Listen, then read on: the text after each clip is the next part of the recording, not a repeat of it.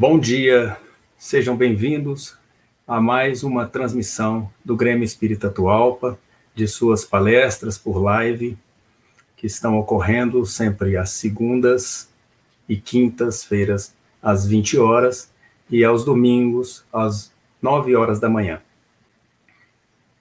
Hoje é um domingo que começa já, prepara para a nossa Semana Santa, mentalizando a presença de Jesus, entrando nas nossas cidades, nos nossos espaços.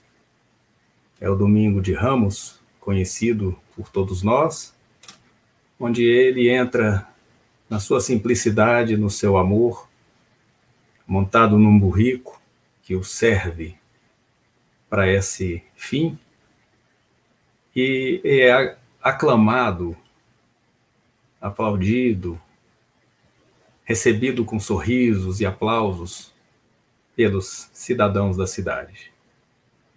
Somos nós, esses cidadãos.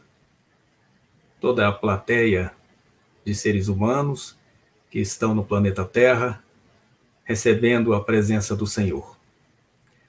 Nós vamos iniciar amanhã, de domingo, ouvindo mais uma vez o nosso amigo Paulo César violinista, com Quanta Luz, de Sinira Pinto.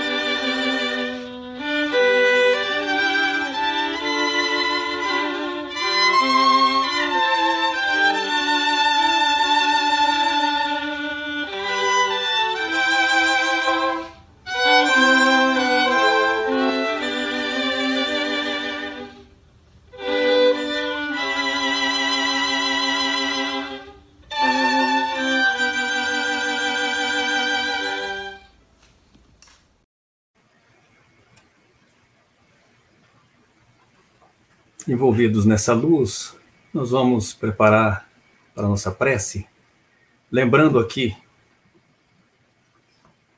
a presença do nosso irmão José Serpa de Santa Maria, que frequentou e trabalhou no Grêmio Espírito Atual por muitos anos, e que é autor de vários livros, entre eles O Espírito na Evolução.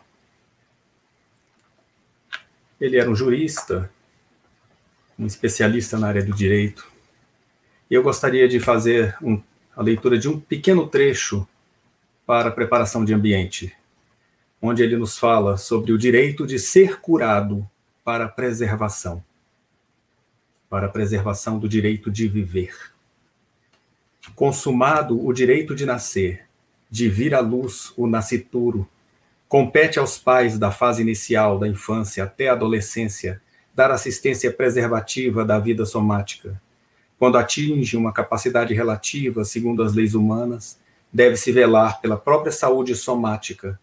Serão legítimos todos os esforços e sacrifícios para preservar e defender o corpo, que é o instrumento essencial para a experiência do espírito no mundo e na terra. Nem sempre consegue se manter uma saúde plena conquanto às vezes pela invigilância ou pela força cósmica das dívidas pretéritas, ou mesmo pelo mau uso do livre-arbítrio, padeça-se de muitas aflições e tormentos, valendo-se novamente da suprema fonte do bem para alcançar qualquer graça para a recuperação da sua saúde, benefício este que, em última análise, constitui o que chamamos o direito de ser curado. E desta forma, iniciamos o nosso domingo, entrando na sintonia com a espiritualidade maior, com as forças curadoras da vida. Que possamos nos envolver com a presença divina e agradecermos por esta vida que nós temos. Fazemos então desta palestra da manhã de hoje uma homenagem ao espírito de José Serpa de Santa Maria. Vamos apresentar agora o nosso irmão querido Sidney Fernandes. Como vai, Sidney? Olá, André. Muito prazer em estar com vocês em Brasília. Seja bem-vindo ao Grêmio Espírita Atualpa, a Brasília, e que a sua presença nos contribua para o nosso fortalecimento, para o nosso crescimento. Nós gostaríamos de convidar a todos para conhecer o Sidney Fernandes, aqueles que não conhecem. Ao final, eu devo citar aqui os livros que ele é autor, tem 13 livros já publicados, e tem um trabalho belíssimo em Bauru, São Paulo, no Centro Espírita Amor e Caridade. Por sinal, a mesma instituição em que labutou o nosso é, querido amigo é, Richard. Richard Simonetti, que já esteve conosco no Grêmio várias vezes, também convidado, amigo da casa, inclusive. Nós temos um evento anual em que trazemos, convidamos um amigo da instituição para um encontro e ele esteve presente. Nós agradecemos a, a sua presença, ter aberto a sua agenda e esperamos tê-lo novamente em outros momentos. Né? A primeira vez é só, é só a primeira vez, não é a última, né? só um primeiro momento. O tema de hoje é o direito, é, o limite do direito de cada um. Né? Qual o limite que nós temos? Isso é baseado inicialmente no Evangelho segundo o Espiritismo, mas nosso amigo Sidney Fernandes vai discorrer sobre o assunto. Sidney, a palavra é sua. Siga Muito obrigado, André. Minha saudação a todos. Que a paz de Jesus esteja conosco em mais esse momento. O capítulo 11 de O Evangelho segundo o Espiritismo de Allan Kardec sintetiza toda a moral de Jesus. Amar o próximo como a si mesmo, fazer pelos outros o que quereríamos que os outros fizessem por nós. Essa expressão resume todos os deveres do homem para com o próximo. É um guia seguro, é o padrão que devemos seguir, tanto a nível social como a nível jurídico, em nosso relacionamento com os semelhantes. Ao assumir essa expressão como regra de vida, teremos a medida exata da indulgência, da benevolência e da consideração com que devemos tratar o nosso próximo.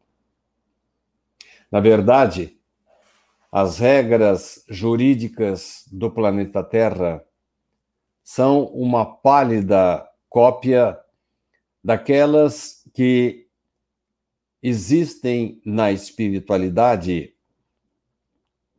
e correspondem aos padrões éticos relativos ao nível evolutivo dos habitantes do planeta Terra.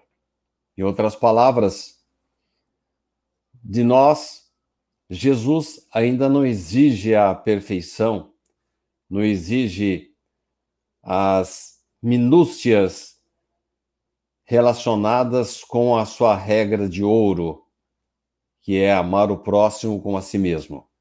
Ele sabe o quanto ainda estamos caminhando, sabe o nível em que nos encontramos e sabe perfeitamente que à medida que agirmos dentro desta forma proposta por ele, nós estaremos nos aproximando da verdadeira cidadania, que, por sua vez, é o caminho mais curto oferecido à sociedade para balizar seu comportamento de acordo com os, com os princípios cristãos. O homem não sabe, não tem consciência disso ainda, mas à medida que ele se torna um cidadão melhor, além de cumpridor dos códigos criados pelo homem, à medida que ele extrapola aquilo que ele deve fazer, mas avança sobre aquilo que ele pode fazer em relação à sua família, à sociedade em que ele está integrado,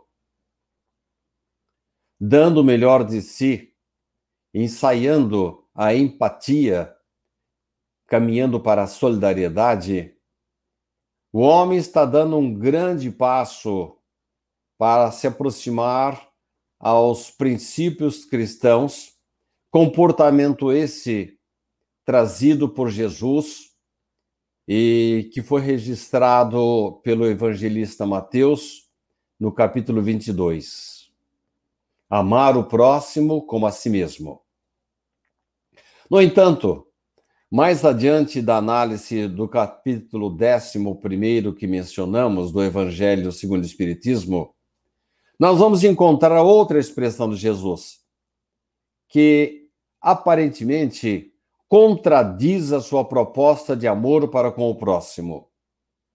Dai a César o que é de César Será que essa expressão representaria a obediência incondicional à severidade dos textos jurídicos? Doa quem doer?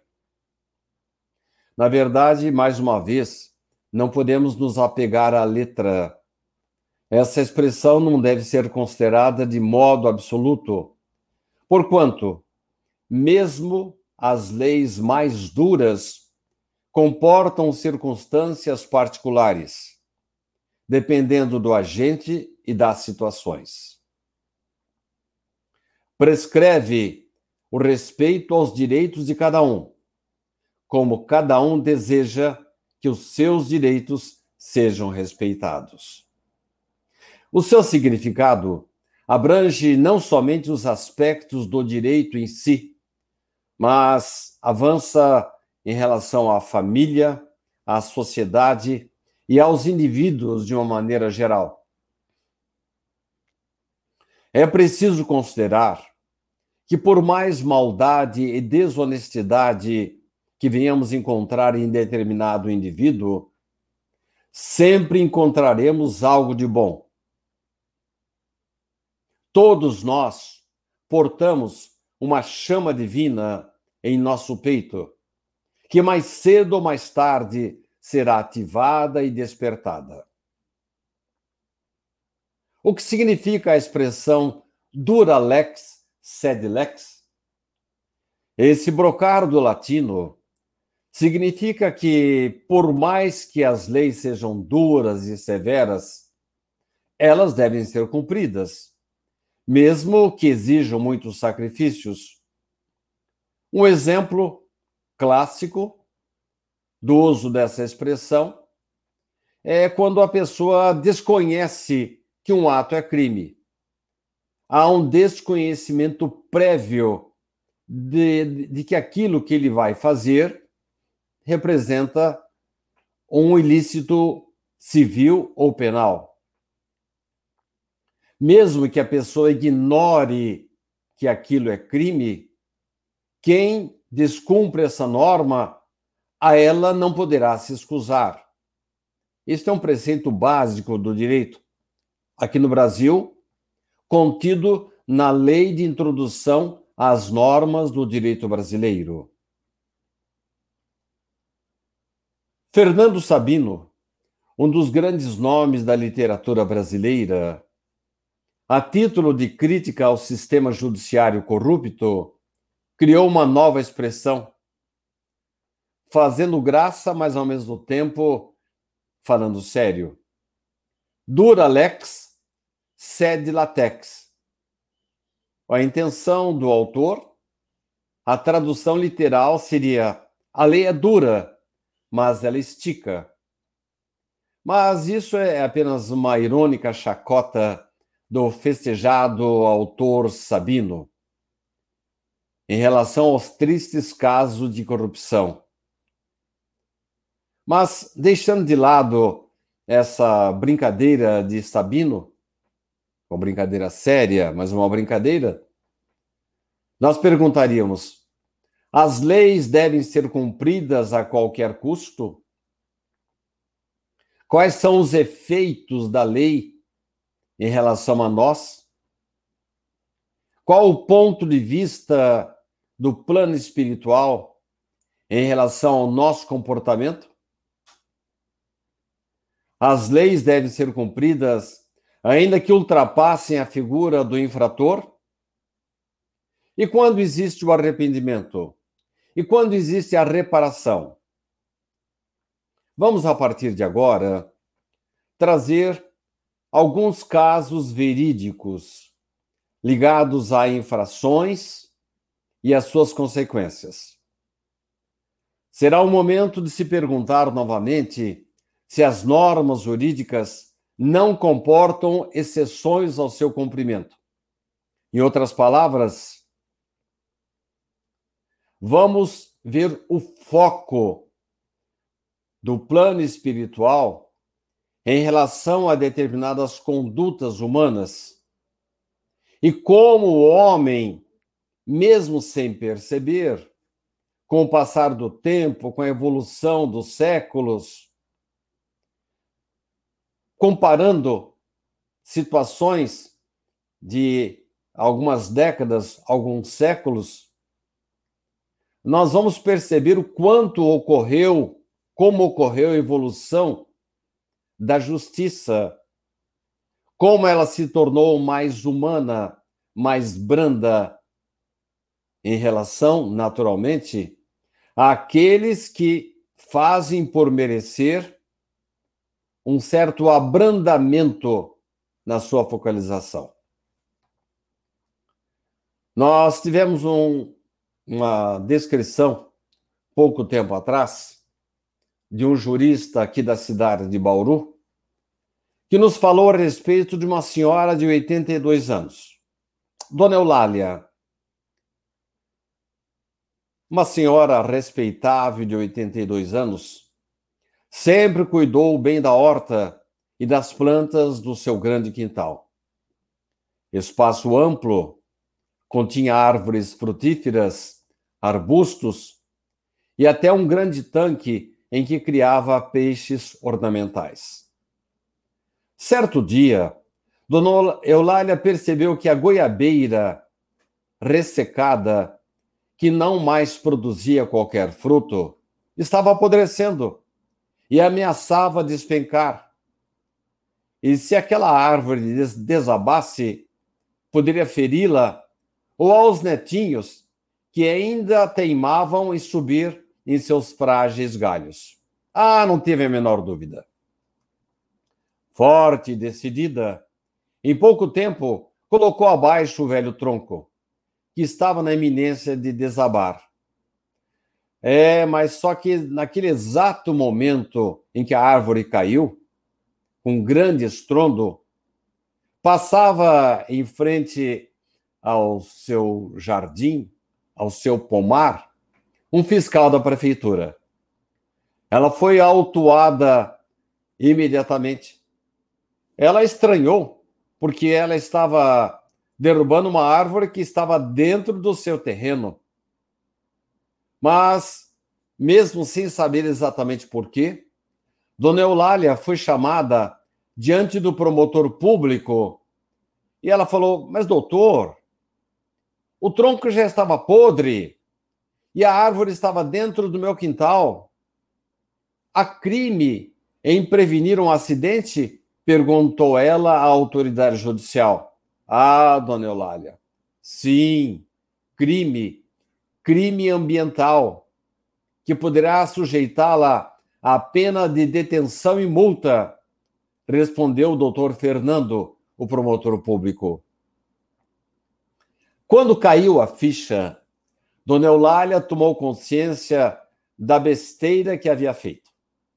Derrubar ou podar árvore, ainda que seja localizada dentro de uma propriedade particular, sem autorização da autoridade competente, pode sim redundar na prática de crime. Mas qual foi o comportamento tanto do promotor público como do juiz encarregado do caso. E o próprio juiz me contou que o direito moderno permite o bom senso em situações semelhantes. Dona Eulália, depois de ouvir o sermão do promotor, conseguiu cancelar o processo mediante o pagamento de cestas básicas que foram encaminhadas à entidade assistencial. Então, nós temos aí, caros amigos e irmãos, uma demonstração clara, cabal, da evolução do direito com o passar dos anos.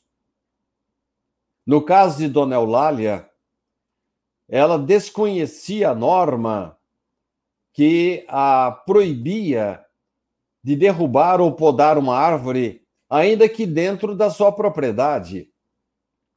Aliás, eu tenho um amigo que tem uma propriedade rural e ele toma muito cuidado com essas situações.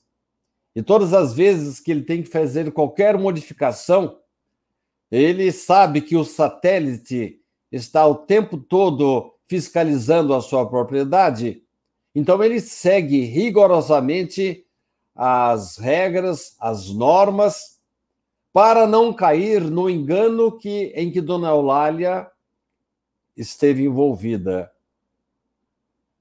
E nesse caso, Dona Eulália, inclusive, conseguiu cancelar o processo. Quem é, conhece um pouquinho o direito sabe que quando você sofre uma ação do poder público, você perde a primariedade, o que é uma vantagem muito grande no caso de um acidente de trânsito, uma situação desagradável.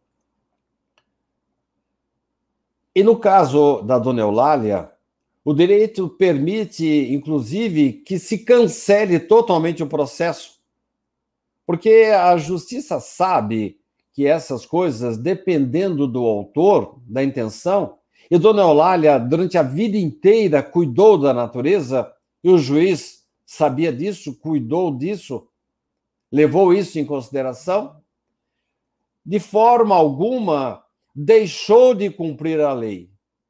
Mas a lei foi cumprida de maneira conscienciosa, branda, considerando-se a situação do agente, considerando-se todo o passado e toda a tradição das suas atitudes em relação à vida, à sua família e principalmente, como é o caso focalizado, em relação à natureza.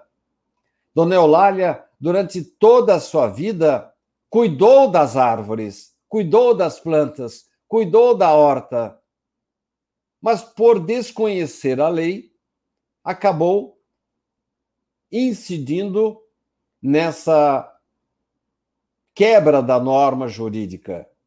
Mas a lei, agora, depois da sua evolução, e o direito não para de evoluir, levou em conta todo o passado da dona Eulália, levou em conta que realmente ela havia derrubado uma árvore praticamente podre e fez com que ela tomasse conhecimento, servisse vamos dizer assim, de balizamento para outras pessoas, para que elas não repitam o mesmo gesto.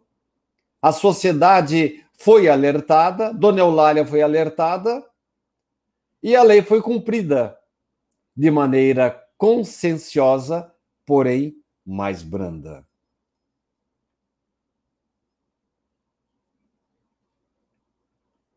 Eu tenho outro caso que nos foi trazido através da mediunidade de Francisco Cândido Xavier. Hilário Silva nos traz um caso bem interessante.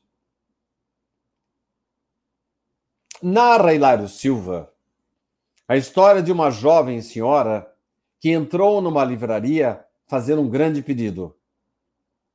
Por favor, mande 500 reais em livros espíritas para o doutor Fortes. O vendedor estranhou, pois o conhecido médico era materialista convicto e ele não faria tal solicitação. E o vendedor, criteriosamente, prudentemente, perguntou: Ele está sabendo da compra? A senhora sorriu e entendeu a objeção. Resolveu esclarecer melhor o assunto. Meu caro amigo, disse a senhora, há quatro anos eu trabalhava para esse bom médico e cometi uma falta grave. Surgiu-me a oportunidade de um excelente emprego através de concurso, que me traria definitiva estabilidade e recursos para o tratamento do meu marido que estava doente. Acontece que eu não tinha dinheiro nem mesmo para fazer inscrição nesse concurso, e muito menos para comprar os livros de estudo. Fiquei pensando numa solução e quando mais emaranhada estava nos meus pensamentos, eis que me surgiu uma ideia. No caminho para o trabalho, eu encontrei um precioso vaso, um vaso caro, quebrado. No caminho para o consultório, eu vi aquele vaso e aí me bateu uma ideia bem interessante. Juntei os fragmentos, embrulhei-os em papel de presente e cheguei mais cedo ao trabalho. Eu sabia que o meu chefe, o médico, chegava como um furacão. E quando ele chegava, havia abrindo as portas é, sem muito cuidado. E eu me coloquei estrategicamente bem perto da entrada, com o presente em uma das mãos. Quando o doutor Fortes empurrou a porta, o embrulho caiu no piso com enorme estardalhaço. E os cacos deram a perfeita impressão de que aquele vaso precioso havia se perdido, havia quebrado, se quebrado naquele exato momento. E eu sabia o quão bondoso e correto era esse cavalheiro, esse médico. Ele, constrangido, examinou restos da peça, os restos da peça, e logo concluiu que se tratava de um objeto muito caro e fez questão de ressarcir a importância de 500 reais. Mesmo desconcertada, com a consciência um pouco pesada, usei o dinheiro para concorrer ao cargo almejado. Consegui ser nomeado, nomeada para o serviço público. Arrumei a minha vida e cuidei, cuidei da saúde de meu esposo. Tempos mais tarde, conheci a doutrina espírita e compreendi que eu havia cometido um erro. Embora com uma causa justa, eu havia errado, eu havia enganado o doutor Fortes. E aquele erro, embora pudesse ser considerado um crime quase que perfeito, doía-me na consciência. É claro que, talvez, num julgamento lá nos planos celestes, eu talvez tivesse assim, uma certa consideração dos meus julgadores e os meus atos negativos poderiam ser considerados de uma outra forma. Procurei Dr. Fortes e eu então confessei a minha falta. Abri o meu coração, dizendo que não conseguia conviver com aquele gesto negativo, com aquela falta que eu havia cometido em relação a ele. Doutor Fortes, com o passar do ano, dos anos, havia amadurecido mais ainda e me ouviu pacientemente, com simpatia e respeito, e falou comigo: Ah, minha filha, não se preocupe com isso. Se na época você tivesse me falado a respeito, eu teria, sem problema, lhe emprestado ou lhe dado dinheiro para você fazer a sua inscrição e depois cuidar do seu marido. Mas não importa, isso já passou. Doutor, faço questão de devolver o dinheiro que o senhor me deu naquela época. Nada disso, minha filha. Não precisa. Engraçado que o doutor Fortes, naquele momento que ele me ouvia, ele perguntou assim: Mas estou curioso com uma coisa.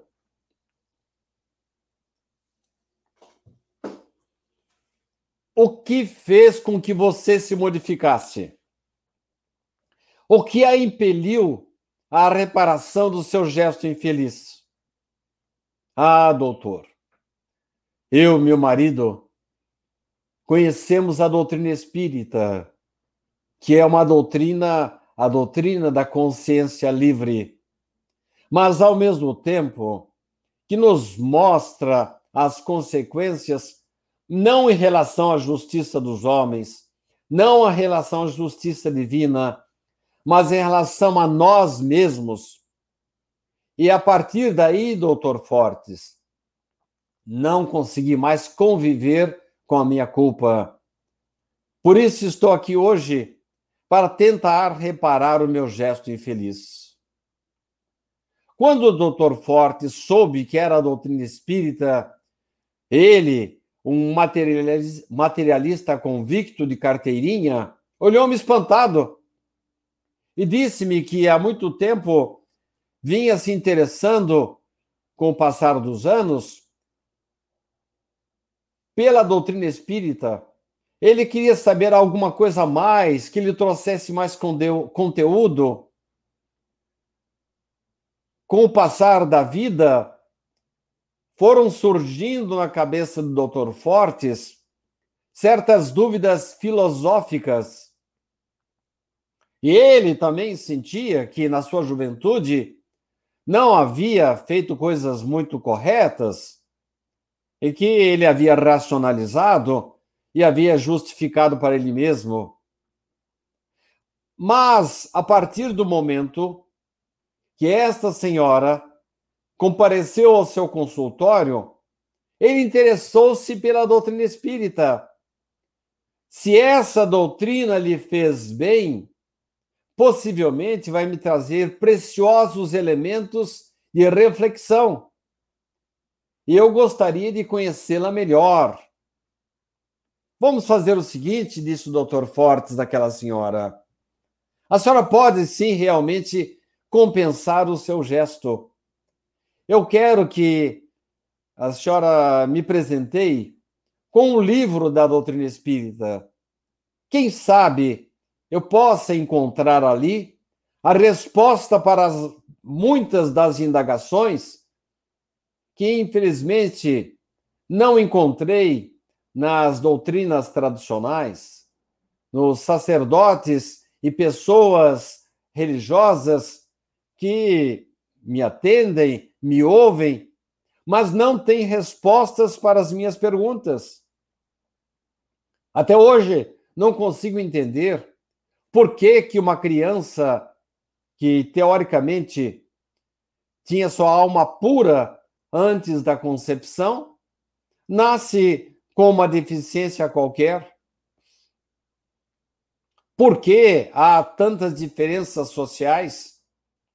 Por que uma pessoa nasce com sérias limitações financeiras, físicas, e outras nascem em países gloriosos, em que elas têm grandes oportunidades de aprendizado, de sobrevivência e até de evolução?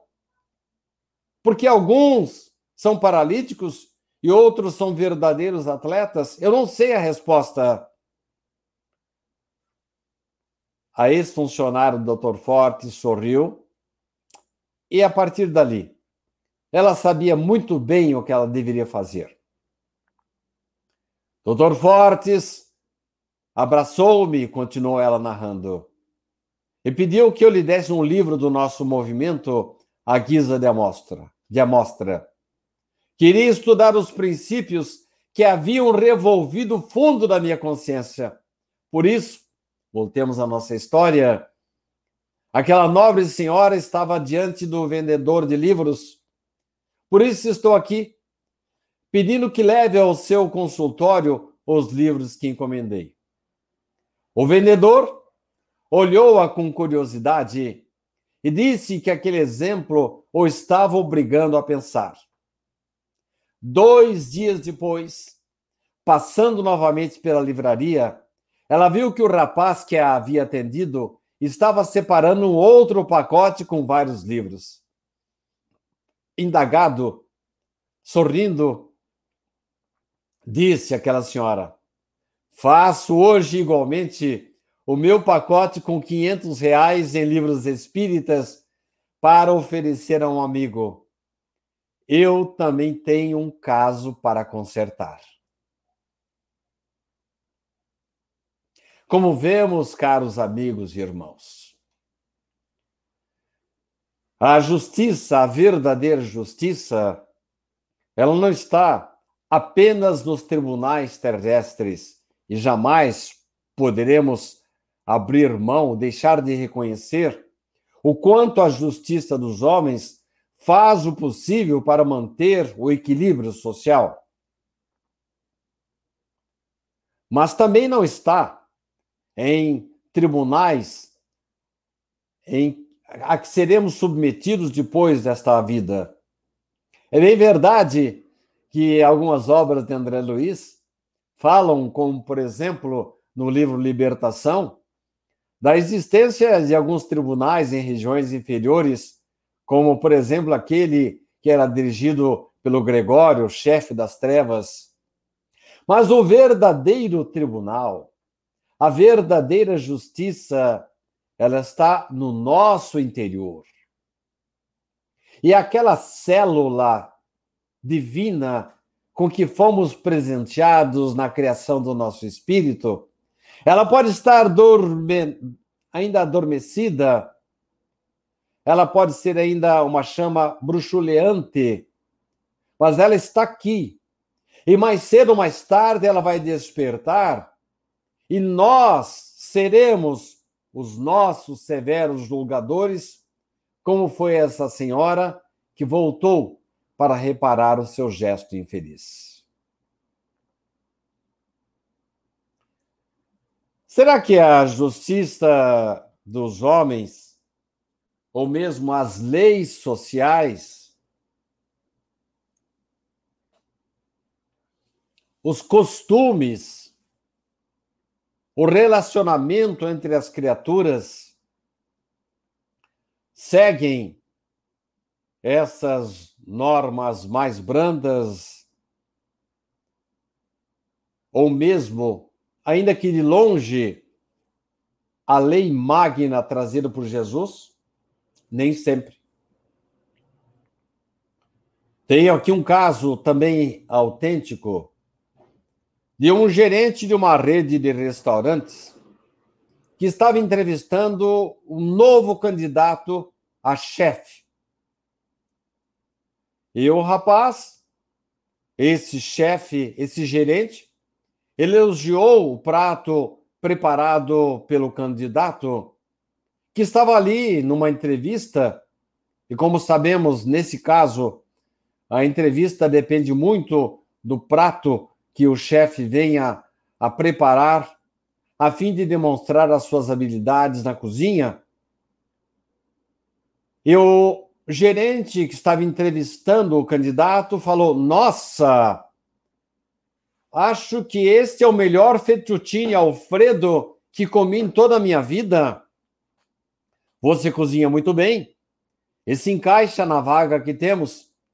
Falta apenas eu dar uma olhada na sua ficha. Ah, foi neste momento que Ângelo, o candidato, demonstrou certa preocupação. Com razão, pois depois de saber que o candidato havia cumprido sentença em uma penitenciária, o gerente descartou totalmente a contratação, alegando normas da casa. De nada adiantou Ângelo dizer que fora coisa de somenos importância, sem qualquer tipo de violência, e que ele mudara, era um homem diferente, um homem honesto que precisava de uma oportunidade. Secamente, o chefe, o gerente, respondeu para o ex-detento: negativo. As pessoas não mudam. Sinto muito. Não posso contratá-lo. Disse o gerente, ao mesmo tempo que pediu a Ângelo que se retirasse. Em seguida, o entrevistador subiu ao escritório central para informar o ocorrido a Cris, o proprietário.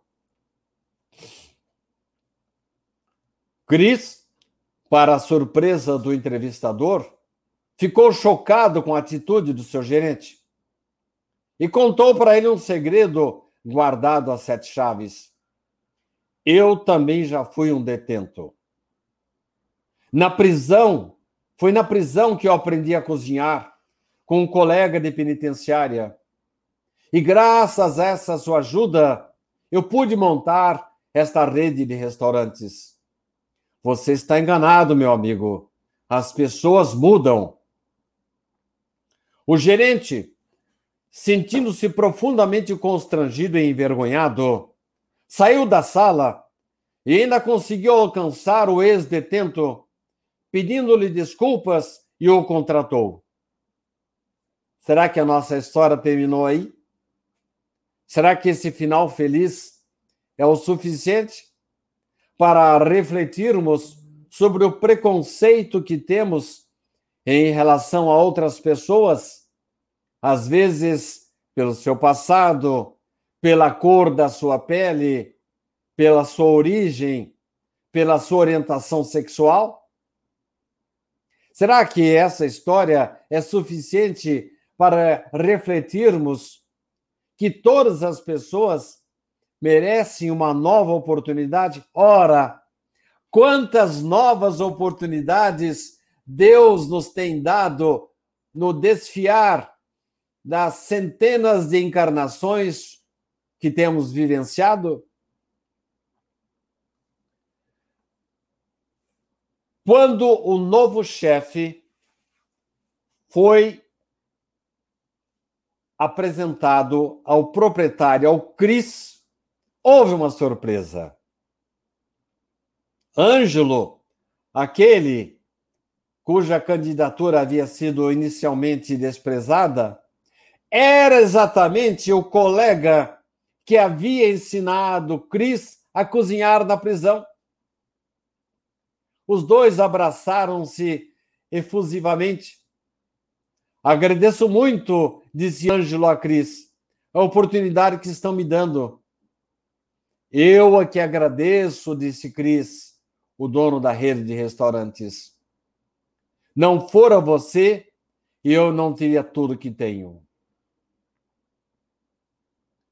As pessoas não podem ser definidas pelo seu passado.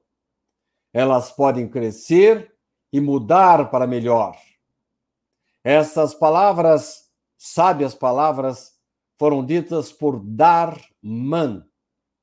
E nós temos efetivamente, caros irmãos, que refletir muito bem nelas. Porque todos nós erramos. Por que, que temos o esquecimento? Porque Deus nos proporcionou a bênção do esquecimento em novas encarnações.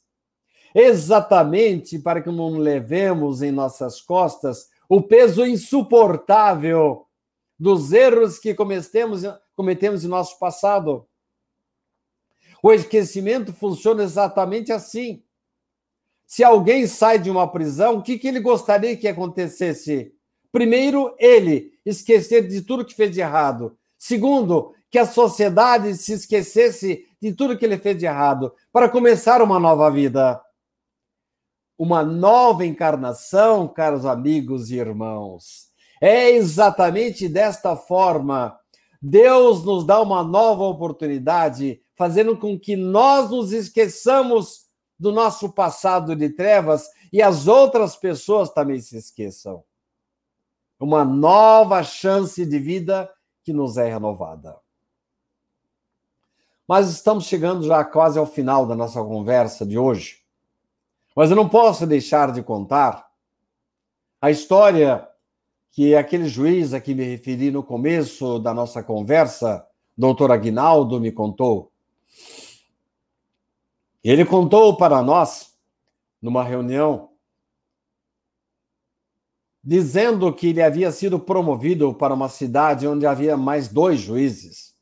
Doutor Aguinaldo iria assumir o comando de vários estabelecimentos que ficariam sob a sua responsabilidade. Assim, assim que ele chegou à cidade, foi visitar de surpresa a cadeia local. Cadeia que tinha um histórico de violência e rebeliões. Era um final de tarde. Ele notou ao entrar no presídio que havia na carceragem uma caixa cheia de sacos de leite. Epa, eu acho que aqui tem alguma irregularidade. Eu acho que esse leite deveria ser destinado aos detentos e está sendo desviado pelos funcionários da cadeia.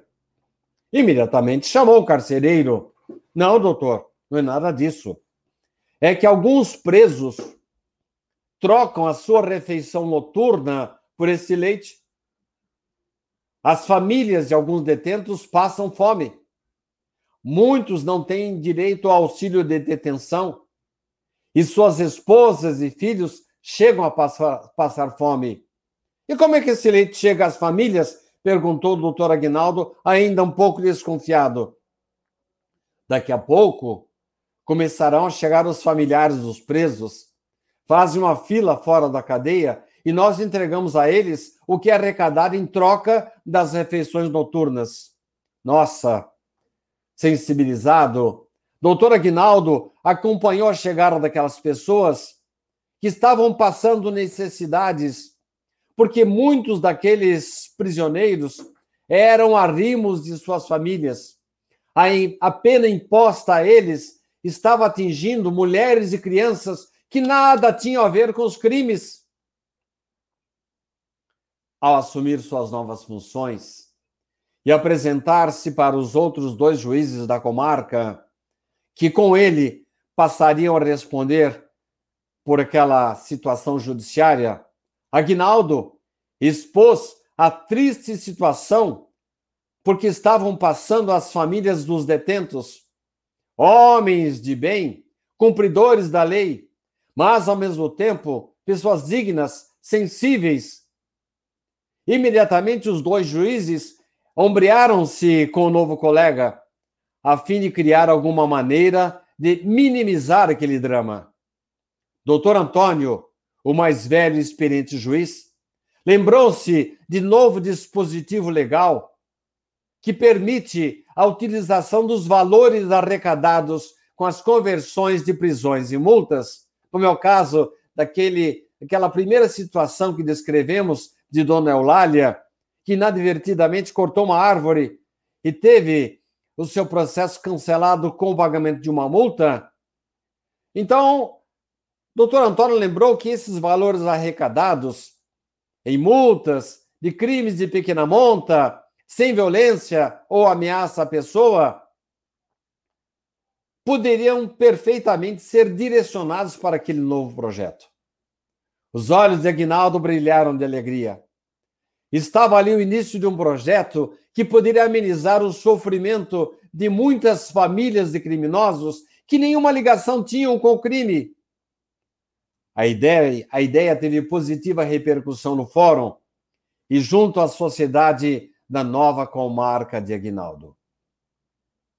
Estamos aqui trazendo, caros irmãos, uma situação que aconteceu e está acontecendo em várias cidades do nosso país. Passadas algumas décadas da implantação desse plano, que foi, ficou conhecido como Projeto Xavier, nome escolhido por doutor Aguinaldo em homenagem ao grande e caridoso médium Chico Xavier, hoje, hoje ele já se espalhou por várias cidades do Brasil. E um fato engraçado, engraçado não, curioso e ao mesmo sério. Nas cidades onde o projeto Xavier foi implantado, não existem rebeliões de prisioneiros. Com isso, os órgãos superiores da magistratura passaram a estimular a criação de novos projetos da espécie em várias comarcas brasileiras. Em vários locais, há uma assistente social e muitos voluntários que visitam as famílias dos presos e atendem suas necessidades básicas.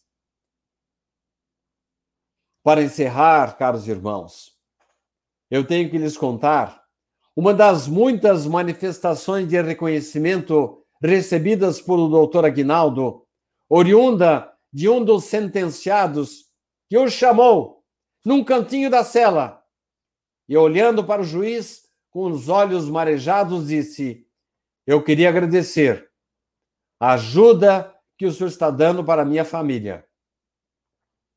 Agnaldo, emocionado, sabia que ali estava um criminoso.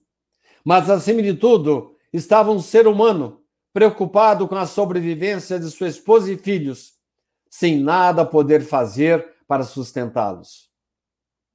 Gestos como esse encorajavam e encorajam, porque eu estou falando também do presente, ainda mais esse honrado juiz a prosseguir em sua jornada meritória. Aguinaldo continua sendo fiel, rigoroso cumpridor das leis, que jamais permitiu que suas penas ultrapassassem a figura do sentenciado e atingissem seus inocentes familiares. Que Deus continue abençoando as centenas de Aguinaldos que existem em nosso planeta com suas atitudes humanas, generosas e dignas. Chegando ao final da nossa conversa desta manhã, caros irmãos, é o caso de se perguntar: afinal de contas, dura lex, sed lex? Sem dúvida, as leis existem para serem executadas, doa quem doer. No entanto, nos quatro casos que apresentamos, as normas e regulamentos, jurídicos ou éticos, foram cumpridos mas de maneira conscienciosa, humana e branda. As leis continuarão normatizando o comportamento humano. Jamais, no entanto, poderemos esquecer o exemplo de mansuetude do doce Galileu, que, mesmo sabendo dos pecados daqueles que o procuravam, não vacilava em curá-los e auxiliá-los. Prova disso era a maneira suave com que deles se despedia. Olha, que já estás curado. Não peques mais, para que não te suceda coisa pior. Amigos e irmãos, procuremos seguir sempre o seu exemplo.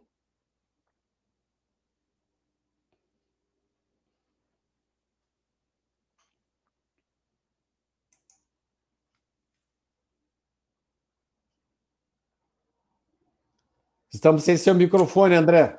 Bela palestra. Dá para ouvir agora? Sim, perfeitamente. Isso. É... Estamos ainda continuando a palestra e com algumas perguntas aqui. Uma primeira pergunta é direcionada é, é feita por alguém que leu o seu livro, o Sérgio Totti. O senhor André, é, uma pergunta direcionada, né? O senhor Gal, Dr. Galton, o restaurador de passados, e Dr. Galton, o construtor de futuros, são dois livros de sua autoria que estão esgotados, a edição da primeira semana. Este fato já não dá inspiração para escrever uma trilogia? É isso que ele pergunta. Ah, estamos Está te incentivando. Estamos preparando com o incentivo aí do Sérgio Totti e outros amigos que gostaram do personagem Dr. Galton. Nós, assim que desenvolvamos o trabalho que, ora, estamos dando sequência, vamos lançar um novo livro agora em maio, um pequeno romance. Aliás, um romance delicioso que eu gostei muito de escrever. Vai se chamar Gabriele um ponto de luz, e trata da história de uma jovem que nasceu nas cercanias de Paris, uma sensitiva, que depois tornou-se uma das chamadas benzedeiras de Paris, trabalhando ao lado de criaturas de muito respeito contemporâneos de Allan Kardec. E em novembro nós estaremos lançando um livro um pouco mais grosso, mais maçudo, que vai se chamar Por quê?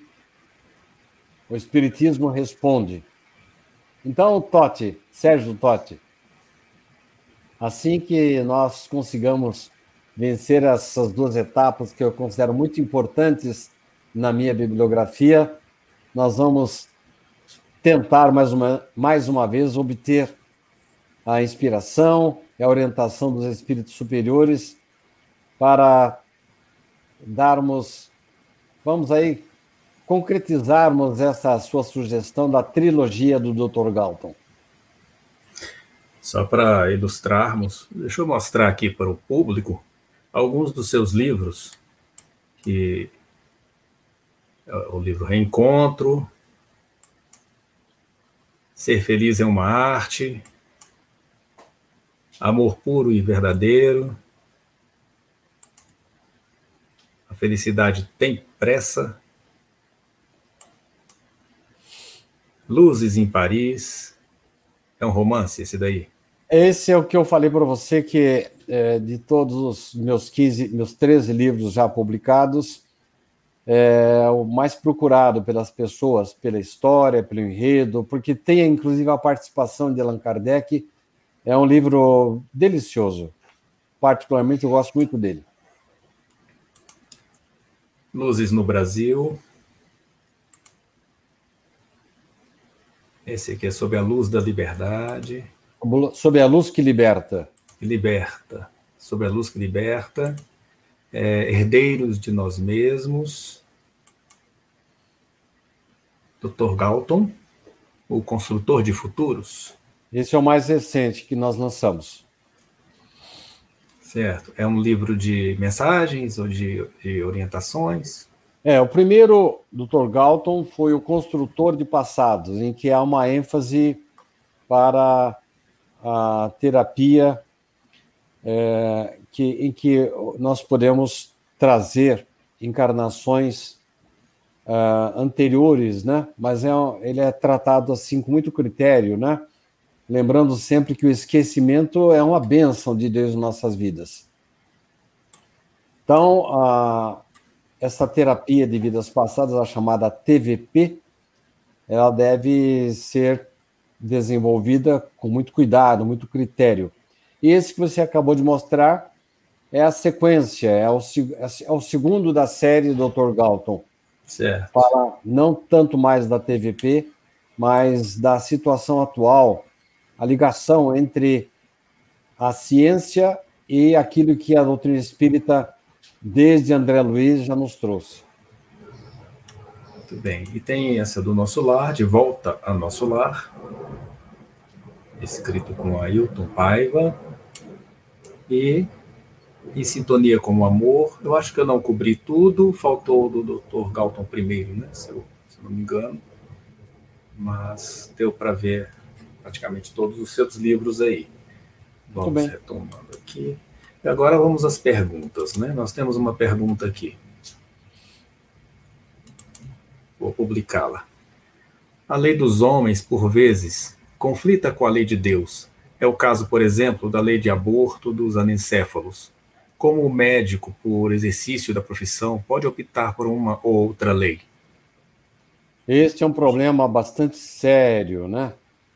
Em que, às vezes, os médicos, os cientistas, se veem colocados numa posição difícil, principalmente quando o médico leva em consideração os seus princípios, não somente dentro da doutrina espírita, mas os princípios éticos e principalmente aqueles relacionados por Jesus que nos fazem refletir em como será a nossa atitude em relação ao próximo. O médico não é obrigado a desenvolver essa atividade.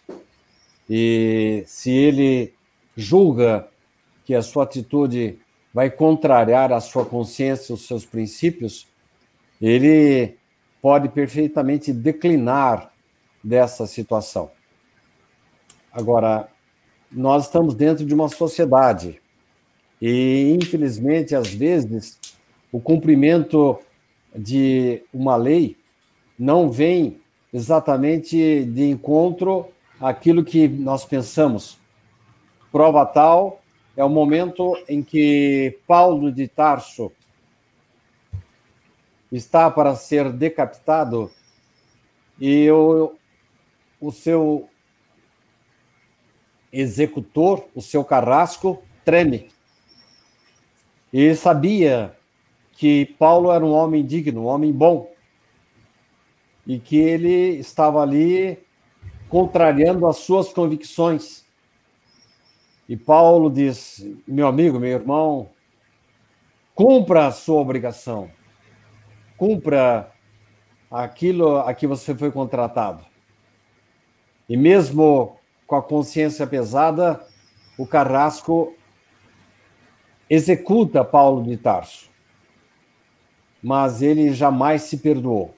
Então, esse conflito Enquanto a humanidade não absorver totalmente os ensinamentos que o Cristo nos trouxe, e não estou falando apenas da sua vinda à Terra, com os seus atos descritos pelos quatro evangelistas, Mateus, Marcos, Lucas e João, mas o Cristo, seis mil anos antes de vir à Terra, já começou a mandar os seus profetas, os seus líderes religiosos.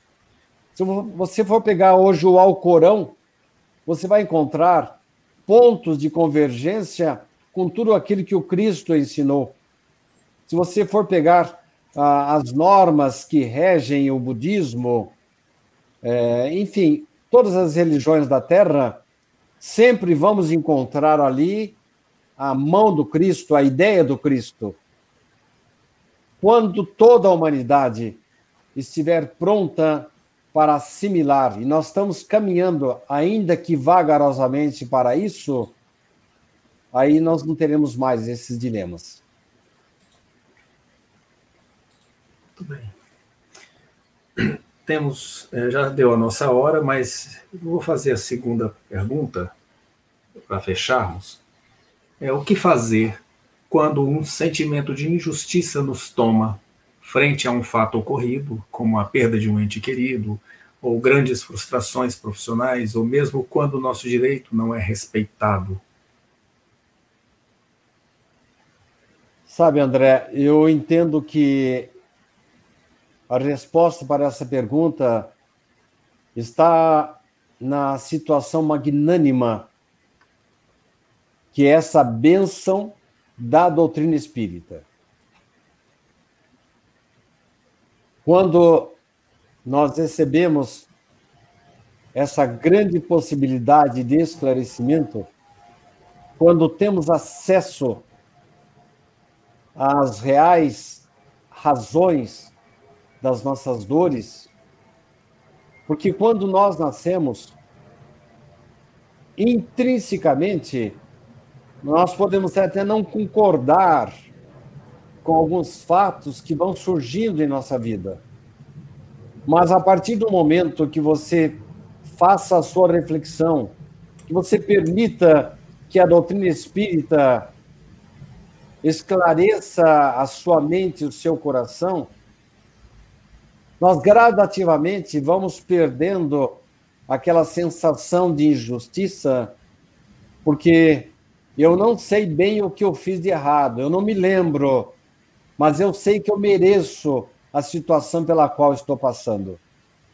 Então, esse deverá ser o comportamento futuro, não através de uma TVP, mas de uma intuição interna e além dessa consciência inata com a qual todos nós nascemos. Sabe aquela pulga atrás da orelha dizendo: Bom, nesta vida eu não fiz nada de errado, mas estou Imagina. passando por aquilo. É, mas eu sei que eu mereço. Mas essa consciência não se adquire de uma hora para outra. Daí a necessidade do estudo da doutrina espírita. Eu entendo particularmente, e agora é uma opinião pessoal minha, é claro que eu me baseio em algumas leituras, mas é, não posso dizer que isso seja é, exclusivamente da doutrina, é uma opinião pessoal, de que a partir do momento que eu passar a me dedicar ao estudo, à assimilação daquilo que a doutrina me oferece, isto é, eu desenvolvo tanto quanto possível a minha asa é, de intelectualidade, de sabedoria, gradativamente eu vou ter mais consciência dos erros que estou cometendo. Aliás, nós falamos isso quando estávamos nos bastidores ainda, que um ato cometido, por exemplo, por uma tribo lá no interior qualquer de um, de um continente que nem tem contato com a civilização, quando um índio acaba, por exemplo, é, comendo o seu adversário, nós, para um homem civilizado, isso é inadmissível. Mas quando vamos tratar de uma criatura ainda sem qualquer cultura, é o que se pode esperar dele. Mas a humanidade, gradativamente, está crescendo. E com isso, nós vamos também gradativamente entendendo as mãos de Deus em nossa vida. E aí não vamos considerar mais qualquer ato, qualquer dor, qualquer situação como injusta, mas simplesmente a colheita da semeadura que fizemos. Muito bem. Fechamos com isto a nossa manhã. Gostaria de agradecer de coração ao amigo hoje, Sidney Fernandes, que se aproxima de nós nesta primeira live e esperamos recebê-lo em outras vezes, com certeza. Vamos é, lembrar a todos que esta live ela é transmitida também e fica é, como repositório nas redes sociais. Você pode escutá-la no Spotify, no Deezer, no Apple Podcast, no Google Podcast. Você tem acesso fácil, gratuito, a todas as palestras do Grêmio Espírita Atualpa desde 2007. São palestras de áudio. E, além disso, convidamos a todos para a leitura do jornal Brasília Espírita, é um jornal que está disponível na página do Grêmio Espírita Atualpa, atualpa.org.br. Ele é bimensal e tem mensagens, notícias, e vamos contar agora também com artigos de autoria do Sidney Fernandes. Agradeço muito a publicação. Muito obrigado. Seja bem-vindo à edição do Brasília Espírita, jornal criado em 1973 por Hilbert Viana. Cestas do Coração é um convite que fazemos a todos para ajudar o Grêmio Espírita Atualpa no seu trabalho de assistência com cestas de alimentos, material de limpeza para famílias de vulnerabilidade social. Pode ser feito diretamente ou por doação em conta bancária. A forma que ficar mais fácil, mais tranquila. E assim fechamos a nossa manhã, elevando o nosso pensamento e rogamos, rogando a nosso Mestre Jesus, a Deus nosso Pai, que abençoe as famílias, aqueles que nos ouvem pelas redes da internet, que todos sejam envolvidos e tenham um bom e abençoado domingo e uma semana iluminada, com coração contrito, voltado para Jesus, neste período da Páscoa.